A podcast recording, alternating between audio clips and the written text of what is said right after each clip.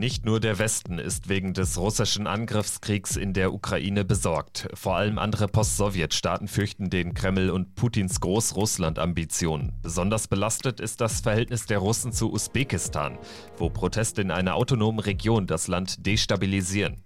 Darum geht's in dieser Folge von Wieder was gelernt. Abonnieren Sie den Podcast gerne bei AudioNow, Apple Podcasts oder Spotify, dann verpassen Sie keine Folge mehr.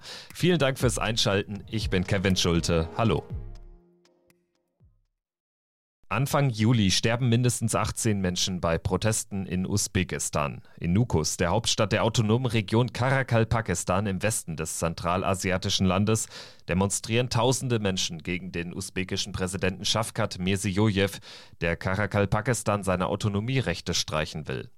Hannes Meissner kennt sich mit der Geschichte Usbekistans und seiner abtrünnigen Region aus. Der Politologe aus Wien ist Zentralasien-Experte und hat gute Kontakte in das Land. Ja, es ist eine Region, äh, der in der Verfassung Usbekistans äh, Autonomierechte zugesichert sind, unter anderem das Recht auf Abspaltung nach einem äh, Referendum.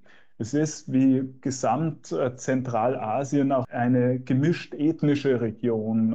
Wir kennen das ja, die Grenzen in Zentralasien wurden im 19. und 20. Jahrhundert durch den russischen Kolonialherren im Norden und, und die britischen im Süden kolonial willkürlich gezogen und äh, so es, es gibt es hier große ethnische Gemengelagen.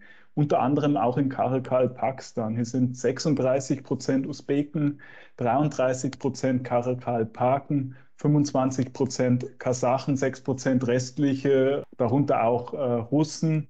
Usbekistan hat 35 Millionen Einwohner, 1,8 Millionen von ihnen leben in Karakal, Pakistan, einer Region, die doppelt so groß ist wie Österreich und 40 Prozent der usbekischen Staatsfläche ausmacht.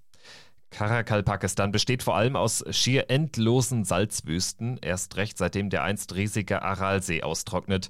Der war früher mal der viertgrößte See der Welt. Er liegt etwa zur Hälfte in Karakal, Pakistan und zur anderen Hälfte in Kasachstan, dem nördlichen Nachbarn. Über Jahrhunderte hinweg war der Aralsee die Lebensader der Region. Heute ist er das Ergebnis einer der größten Umweltkatastrophen der Welt.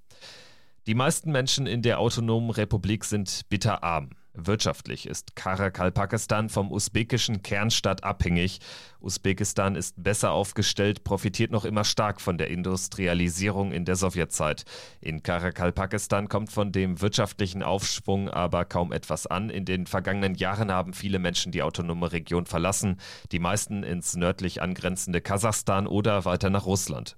Die, die geblieben sind, treten für ihre Autonomierechte ein. Hardliner wollen sogar einen komplett eigenständigen Staat errichten.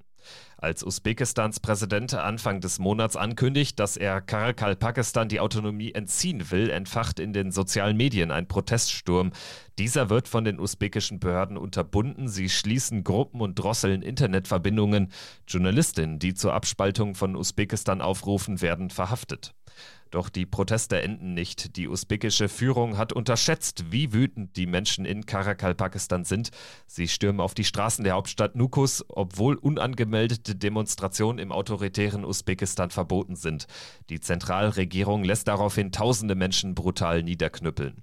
Präsident Mirziyoyev reist ins Krisengebiet und kündigt an, die Verfassungsreform zurückzunehmen. Am Status der autonomen Republik ändert sich also erstmal nichts. Wir sehen in Usbekistan wie auch in anderen zentralasiatischen Staaten äh, ein Spannungsverhältnis zwischen territorialer Souveränität des Gesamtstaates und dann immer wieder auch äh, Sezessions- und Autonomiebestrebungen in einzelnen Regionen. Ähm, das sind häufig gar nicht einmal die ethnischen äh, Überlagerungen durch Mischungen ausschlaggebend, sondern zum Teil äh, sind es äh, Clanloyalitäten, Regionalloyalitäten zu einzelnen Führungspersonen. Es sind sozioökonomische Gründe, Vernachlässigungen, sozioökonomische Probleme. Die politische Repression spielt auch immer wieder eine Rolle und damit verbundene vermeintliche, tatsächliche Ungerechtigkeiten äh, gegenüber ja, hochrangigen Personen, Vertretern, Vertreterinnen von äh, Regionalgruppierungen. Am Ende der blutigen Proteste in Nukus sind 18 Menschen tot, fast 250 verletzt. Das ist die offizielle Bilanz. Aus dem Land dringen so gut wie keine Informationen mehr in den Rest der Welt. Im Pressefreiheitsindex von Reporter ohne Grenzen liegt Usbekistan weit hinten auf Platz 133 zwischen Uganda und Algerien. Nach den Unruhen Anfang des Monats hat sich die Lage inzwischen wieder beruhigt. Das liegt nicht nur daran, dass Präsident Mirziyoyev die Verfassungsänderung zurückgenommen hat, sondern auch an einer Verhaftungswelle. Die Polizei nimmt mehr als 500 Menschen in Karakal, Pakistan fest. Die Regierung verhängt eine 30-tägige nächtliche Ausgangssperre. Und auf nationaler Ebene kam es dann auch zu einer Personalrochade, in der Präsident Mirziyoyev vier Schuldige auf nationaler Ebene ausgemacht hat die sozusagen diese falsche Idee hatten, den äh, Autonomiestatus aufzuheben und die wurden dann öffentlich degradiert. Ob sie informell hinter den Kulissen tatsächlich Gleiches passiert ist oder ob sie in Wahrheit hier nur symbolisch einmal zurückgetreten sind. Es gibt viele Faktoren, die dafür sprechen, dass diese Personen, die in Wahrheit nahe Vertraute, enge Vertraute Mirziyoyev sind, dass die nicht dauerhaft degradiert wurden, sondern erst einmal symbolisch zurückgesetzt wurden. Die aufgeheizte Situation in Karakal, Pakistan, hat aber nicht nur einen innenpolitischen Hintergrund. Hannes Meissner ist überzeugt, dass die Proteste in jedem Fall auch mit dem Krieg in der Ukraine zusammenhängen. Genauso wie in anderen zentralasiatischen Regionen und früheren Sowjetstaaten sei man nervös angesichts der russischen Aggression und Putins Großrussland-Fantasien. Tatsächlich, äh, und das ist eine Position, die vor Ort auch vertreten wird, könnte es durchaus sein, und es gibt hier das starke Gerücht, dass äh, Russland und der russische Geheimdienst hier auch eine Rolle gespielt hat in diesem Aufbrechen dieses äh, Konflikts, dieser Unruhen, um hier Präsident Mirziyoyev aufzuzeigen, dass das, dieser in Wahrheit und Usbekistan in Wahrheit sicherheitspolitisch äh, von Russland abhängig ist. Und es gibt ja auch äh, deutliche Anzeichen, dass äh, Mirziyoyev äh, 2016 auch deshalb Nachfolger von Karimov wurde, da Putin äh, ihn als einen äh, geeigneten Nachfolgekandidaten auserkoren oder miterkoren hatte. Hat der russische Auslandsgeheimdienst tatsächlich seine Finger im Spiel? Das ist alles andere als unwahrscheinlich. Schließlich versucht Putin seinen Einfluss in den Post-Sowjet-Staaten auszubauen. Wenn es mal unbequem wird, lässt Moskau seine Muskeln spielen, dreht Öl- und Gashähne zu. Und das Verhältnis zwischen Russland und Usbekistan ist alles andere als gut. Hannes Meissner spricht von einem, Zitat, offenen und deutlichen Konfliktverhältnis. Es kommt auf unterschiedlichen Ebenen zum Tragen. Sicherheitspolitisch ist äh, Usbekistan bis heute nicht, auch militärisch nicht Teil der Collective Security Treaty Organization, anders als Kasachstan beispielsweise. Man entzieht sich so äh, diesem gemeinsamen Sicherheits- und Militärbündnis.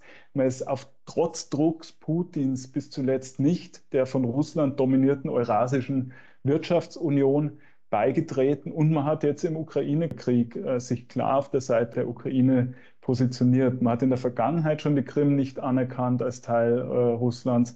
Man hat Lugansk, Donetsk nicht anerkannt als unabhängige Volksrepubliken.